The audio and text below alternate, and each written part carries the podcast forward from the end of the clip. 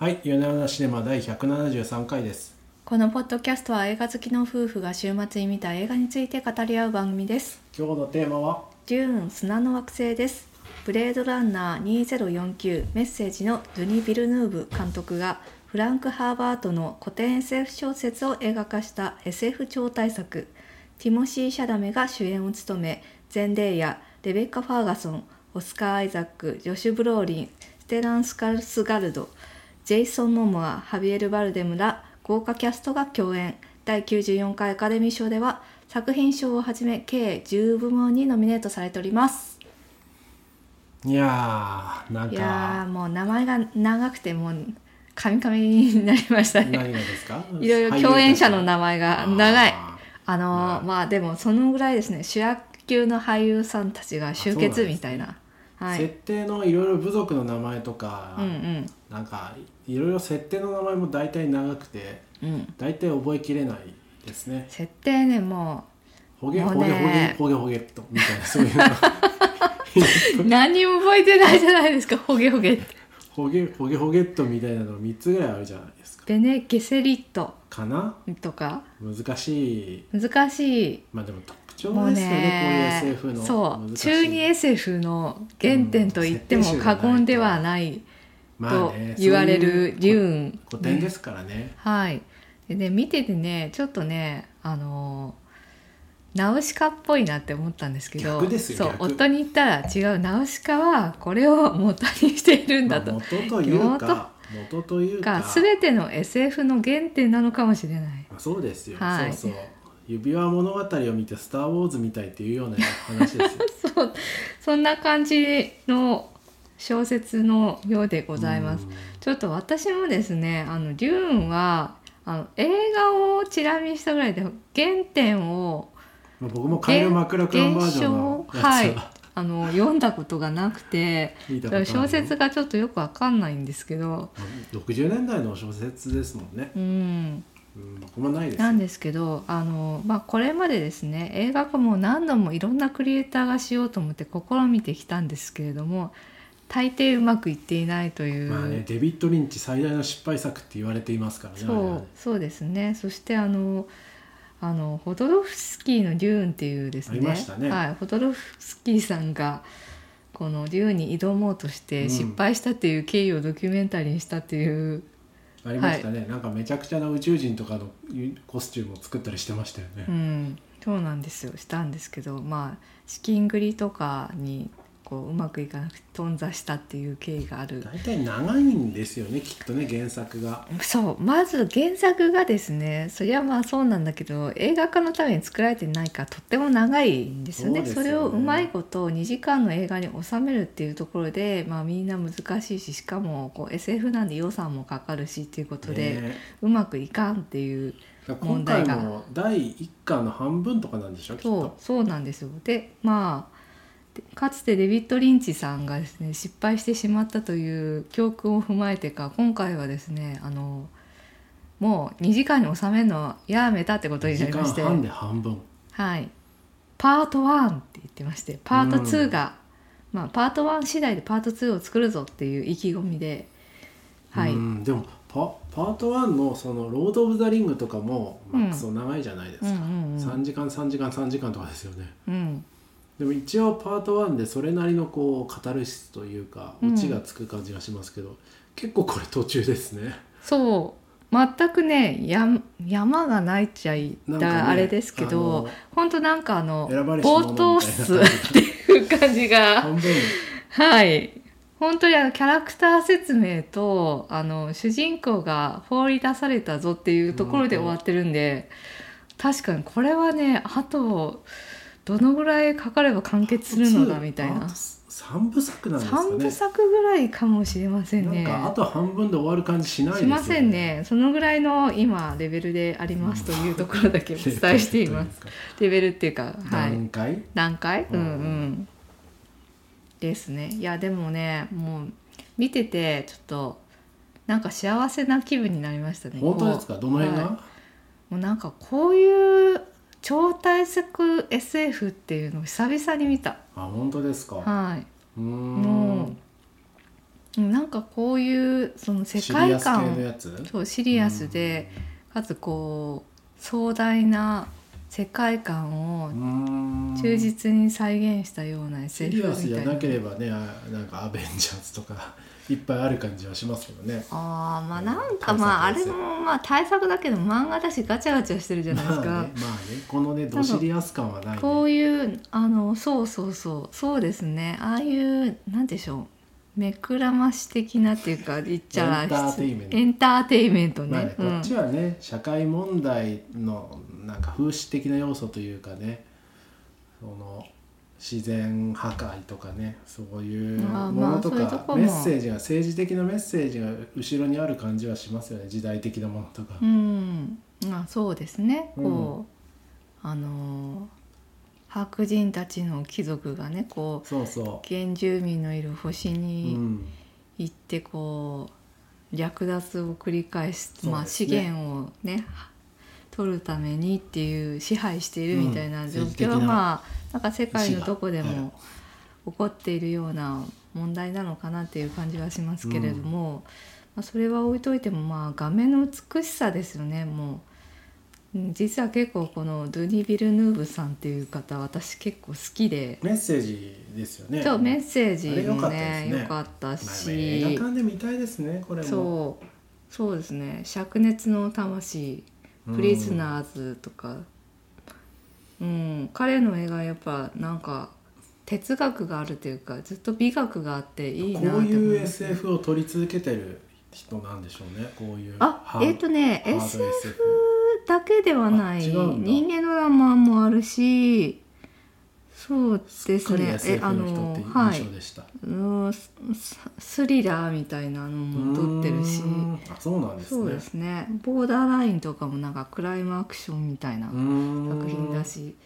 そうですね。メッセージとまあブレードランナーでこう SF のイメージがついたかもしれないですけどそれ以前は全然 SF ではなかった。ただなんかなんね。なんかずっと貫いている哲学がある映像に溢れている方だなというふうに思いますね。思うん。というわけですごくねだからまあ一切笑いがない。一切なかった。確かになかった。な。のでまあ人によっては、まあ、これなんか受け付かないっていうかこう退屈だなっていうふうに思っちゃう人もいるかもしれないんですけど、まあなんか私もちょっっとこう家で見てて途中ちょっと眠くはなるんですけどやっぱりでも一日経ってみるとああんかああいいもの作ってくれてありがとうみたいなこの時代にこういうもの作ってくれてありがとうみたいな気持ちになりましたね。私のような理科系の学生がデートにうっかり選んでしまって、ポカンとしたなんか熱く語って冷めてしまうみたいな感じがしますよね。ああそうですか？いやいやまあでも設定設定に燃えてしまう。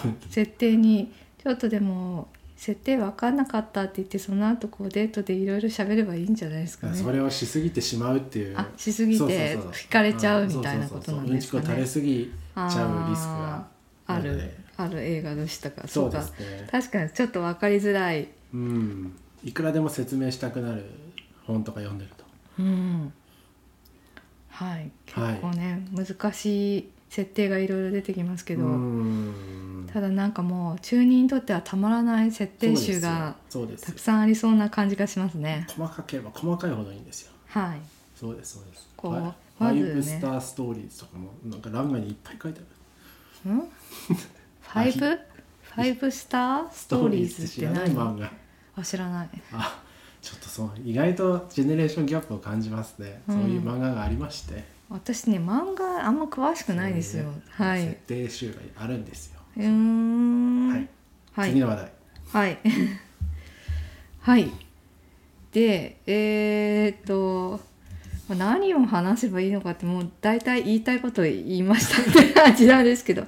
まあなんかとにかくあの今の時代えこんなの撮るみたいなぐらいの圧倒的な壮大な女子誌なんですよ。ままあでまあその音楽もねハンス・ジマーですもうなんかもうドドドーンって鳴り響いて超シリアスにちょっと待ってください。ハンス・ジマーですよ。ドドドンってなんかもっとないんですか表現。ないんですけど。いや結構。何の人なんですかその方ああえっとねあのパイレーツ・オブ・カリビアンとかドドドーンじゃなくてもう普通にこうパッパッパカパッパじゃないですか。そうそう。まあなんかハンス・ジムアさんはですねなんつうのかな。今回ね不協和音みたいなドドーンゴーそうそうそう。グワー。ンまああのすごく有名な作曲家の方なんですけれどもん。こうものすごく大作をこう盛り上げる曲をたくさん書いてらっしゃるような方なんですけど。パーンみたいな感じじゃなくて今回は結構あれでしたね。インダストリアルな感じでしたね。ああそうかそうか。うん。あでも今回やっぱりでも過去のビルヌーブ作品と比べるとだいぶ派手な音楽だなっていうふうに思いましたので、まあ、この辺も今回多分すっごい制作費かかってると思うんですよね。まあかかってるでしょうね。そうその辺をですね意識しながらちょっとバランスを取った結果こうなってんだろうなっていうふうにちょっと大人目線で思っちゃいました。まあある程度はこう全世界で回収しなければいけないっていう。回収できますかね？あでもねできてるみたいで結構アメリカで評判良かったのでパート2そうなんだ。の制作はもう決まってるんです。うーん。うん。結構エンタメ性はまあ薄いというか渋いというかそう。ちゃんと受けてよかったですね。そうそうそう。なんかこうすっきりしないじゃないですか終わりも。うんうんそうなんですよ。これねなかなかこう批評家だけが喜びそうなパターンなのではないかっていう。感じもするんですけどでもまあ見た人はそれなりに好評だったということなのでよかったですね。あでももともと2部作として構想していた企画だっていうふうに書いてあったんで。じゃあもう一個なんだ。うん。うーん。確かにねあの2が声で声で戦うなんかカイル・マクラクランバージョンの記憶がもうほとんど消えかけてますけど結構声を出して戦いまくる後半があった気がしてて、うんそこまでいかないですもんねまだ。使いこなせていない、そうそうなんですよ。この辺もね、まあ、よくあるっちゃよくあるんですけどあのえ選ばれし者がねフォースそうフォースをね使えるようになるまでのうん、物語なんですよね。うん。でまあこの主人公のポール君っていうのがアトレイデス家っていうですね、ご貴族の息子ですと。でここはあの宇宙帝国が支配していて、うんその皇帝の命令をもう絶対命令なんですよね。で皇帝がろくでもないなんかこの辺の設定はあれですよねこう、まあ、もちろん親子逆ですけどゲームオブスローンズとかちょっと思い出しましたよね。ああそうそうそんな感じですようね。んうん、その辺もねゲームう親子逆ですね完全に。うん、うんそうですねでその宇宙帝国のその皇帝の命令によってアトレイデス家はこのデューンって言われているうん。砂の惑星をですね支配することになったんですね。でこれはもともとハルコンネン家っていうですねちょっと邪悪な一族がうん。支配していた星で、でこの宇宙で最も貴重な物質であるスパイスと言われる物質が唯一取れる星ですと。うん。であごめんなさい。通称デューンで惑星アラキスって言うんですね。アラキス。でなんかこう高老化作用もあってなんか宇宙を移動するような時にも使う物質で何なんで超能力とかもちょっと目覚めちゃうみたいな、うん。なんだなんかいろいろできる物質なんですよこれが。麻薬。のメタファーなんですかね。何なんですかね。うんうんうんそうそう、単純なね胡椒まあでもこ香辛料ってするのはその昔のねインドとかの時代のうん。戦争の元っていうのを踏んでるんでしょうけれども、うん。なんかねもうちょっと表現されているものは麻薬的なもっと、うんもっと力のあるものでしたね。うん。まあそれでここの、えー、とスパイスがあの取れれば利益をもたらすはずなんですけどその代わりこの星はとても危ない星で、うんあのとにかく星全体が砂漠であるっていうところと巨大な砂虫サンドワームって言われるうん虫がいて、それによってこう人間たちが脅かされているっていうようなところがありますと。でフレメンと言われるもともとの原住民たちからうんの襲撃にも備えなければいけないみたいな。という厳しい環境なんですね。でで銃に乗り込んだこのアトレイデス家なんですけれども実はハルコンネン家と皇帝が結託してですね陰謀を企てており、アトレイデス家がこう公爵も殺されてしまってでポール君はポール君とお母さんがね砂漠に掘り出されちゃうんですよね。うんまあ、王子は追放されるものですからねこの手のはい。はいよくある展開。まあよくあるってまあよくあるってまあそれも親子が全て逆ですがうん。すべて逆？いやなこういうのってこっちにはどちらかというとオリジナルに近いといううんうんうん。ことを言言わんとあしたわけです。あそうです、はいこっちがオリジナルなのかもしれないと。うんで、まあ、そのポール君実はお母さんがベネ・ゲセリットっていうですねなんていうか謎の組織なんですよね。そうですね。ちょっとあの位置づけがわかんないんですけど。あの教母様と。はい。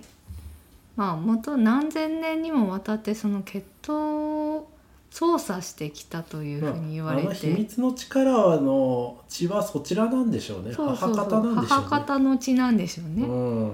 で、えー、とそのお母さんの血を引いてちょっと不思議な巫女的な力を持つことができると、幼稚園を見てねそうそう幼チーム夢を見て、うんちょっと将来の夢を見て将来を予想予測できたり、うんうんあとそのボイスって言われる声で他の人を操るっていうようなスキルを持っていますと。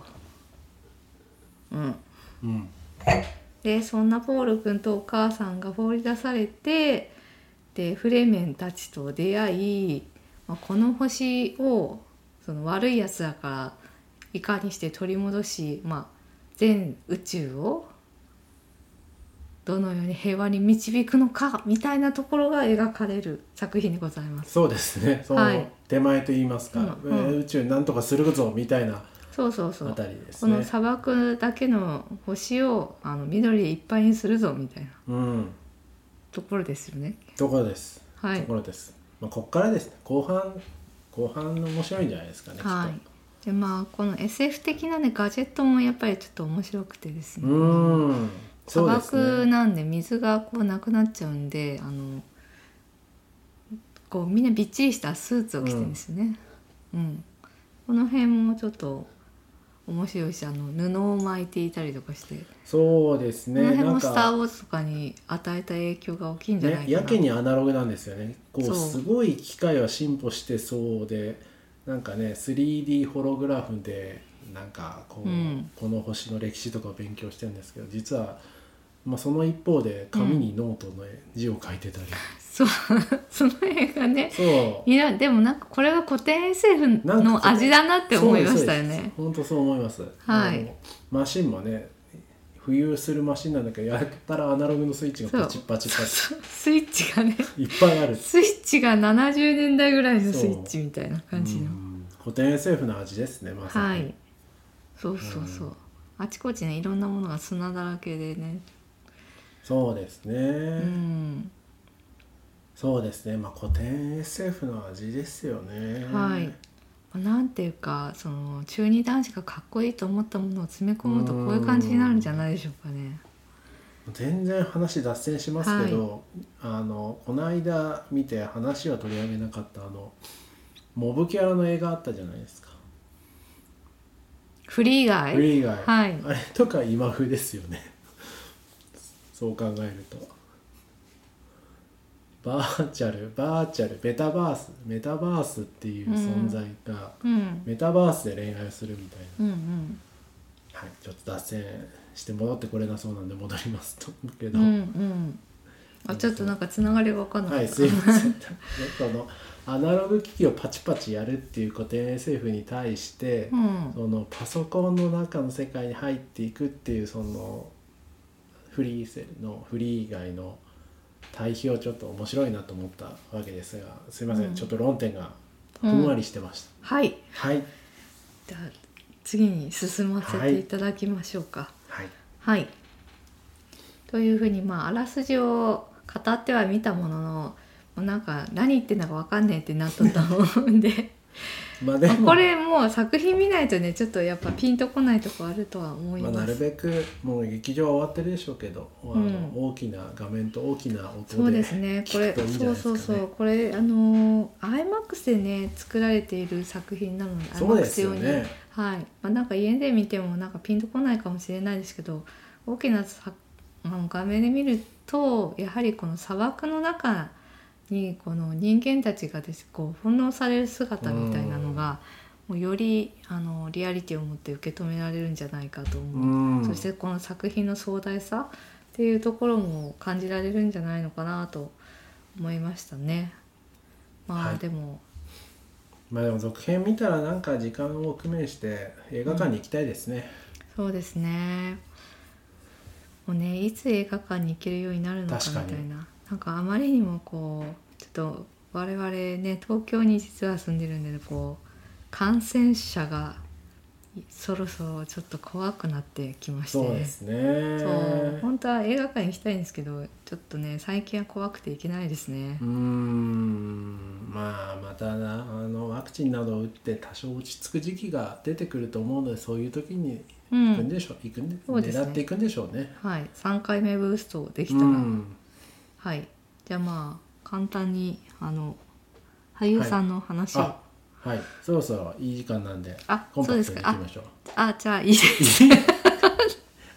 もう時間ないということでしたあの数分らあの数分大丈夫です数分。あそうですか。はい、あの主役を演じているのがティモシー・シャラメイさん何でも出ますね最近ね。最近なんか我々が見る作品によく出てるんですようん。ね、ちょっと前のアダム・ドライバーみたいにこうまた出てきたかっていう感じがしうんますね、まあ今あのもうハリウッドの中でもねピカイチの活躍をしているうん。人気俳優さんでございまして「君の名前で僕を呼んで」とうん「レディー・バード」とか。うん。はい、出ておりますね。で、まあ、ティモシー・シャラメさんのやっぱりこのあ中性的な美しさですね、うん。この線がすごい細くてこう繊細そうでこう憂いを持った瞳っていうのが、やっぱこのポール役にも最適だったと。うんうん。まあ彼がいたからこそこの作品も動き出したというふうに言われているぐらいで。うん。なんかやっぱりこの作品見ててもああなんかティモシー・シャラメ美しいなって思って なんかもうそれだけでちょっと幸せな気分になりました。だからもうなんか監督さんもティモシー君をこういう作品で撮ってくれてありがとうっていう感じがしました。うーん。うん。あんまねなんか「君の名前で僕を呼んで」以降そんなにあの美少年っていうのあんま意識してなかったんですけどうーん。あのあそうですか？いやこの作品ではね。はいまああの隣のいいやつみたいな役じゃないですか。うん。この作品だとその美しさが際立ってますねやっぱりね。ウディ・アレンのやつでピアノ弾いたりするのも良かったですけどね、はい、よかったんですけどそれもねまあなんかうんうん。やそうですね、はい。美しさの際立ちっていうところでいくとやっぱりこの作品ではすごい眼福って言いますかね、あなんか映画俳優らしい映画俳優を見て幸せな気分になったなって思いました。そうですか。画面に映るだけで花があるねっていう、ん。あそこまで、うん。うん。はい。お母さん役はですね、ミッションインポッシブルシリーズのレベッカ・ファーガソンさんですね。つうかレベッカ・ファーガソンはもうお母さんの役なのかってちょっと思いますけうど、若いんですか？これも割そんな年じゃないと思うんだけどな、40ぐらいなんじゃないか。とはい。ちょっと実年齢分かってないですけども、あーはい。うんうん、はい。で、オスカー・アイザックさんがですね、まあ、インサイド・ルービン・デイビス、スター・ウォーズではポーの役をやっている。オスカー・アイザックもティモシー君のお父さん役。うんということでございますねオスカー・アイザックもまだ若いと思ってたらもうお父さん役かってちょっと思いましたけれども。んはい。そして、ジェイソン・モモアさん、これ、アクアマンとかに出ているですね。うんうんうんうん。筋肉ムキムキの俳優さん、ダンカンの役ですね。うーん。うん、彼にぴったりのぴったりですね。り。なんか筋肉あっていいやつみたいな。うん、そうですね、はい。役でございました。はい。で、えっと、チャーニーっていうまあ運命の女的なね。ちょっとしか出ないですけどね、はい。まだ一部では。まだね。そうそう。パート1ではちょっとしか出ないですけど、スパイダーマンシリーズの方ですね。前例が綺麗なんですね。う、ん。はい。というふうに紹介しておきましたがちょっと話が長くなるんでしたら あともうジョシュ・ブローリンとかハビエル・バルデムとか、まあ、こういう実力派の俳優さんたちが出ているよっていうのと結構見落とされてて私もですねあそうなんだと思ったんですけど教母様の役にシャーロット・ランブリングが出ていますね。ぱなんか何の人でしたっけ？教母様？うーん。途中であのなんか箱に指突っ込めとか言ってくる人の役ですね。シャーロット・ランプリってあれかフランスオゾンの映画とかによく出あてるあのそうそうそう。そうですあそうです。そういえばそういう顔してましたね。してました。なんか顔があんま見えないこうベールをかぶっっててるんですけど。な。んかやっぱ声の威厳のねあある声っていうのはさすがだなーってね思いましたね。そしてゆえゆえ博士？ゆえ医だっけ？ゆえ医師途中で裏ドクターゆえまあはい。チャン・チェンっていう俳優さんであのブエノスアイレスと出ている。そうですね。人気のある、はい俳優さんでございます。はい。というふうにまあなんかだから結構ねすすごいあのみんなねちょい役でもすごい主役級の俳優さんたちを集めているんでうん。いやこれはなんかこういう豪華な作品見るの久々だなと思って大変良かったです、私は。はい。はい。じゃあということで2作目にも期待しておきましょうか。そうですねはい、はい。期待したいと思います。じゃあ今週はこの辺にしたいと思います。はいありがとうございました。ありがとうございました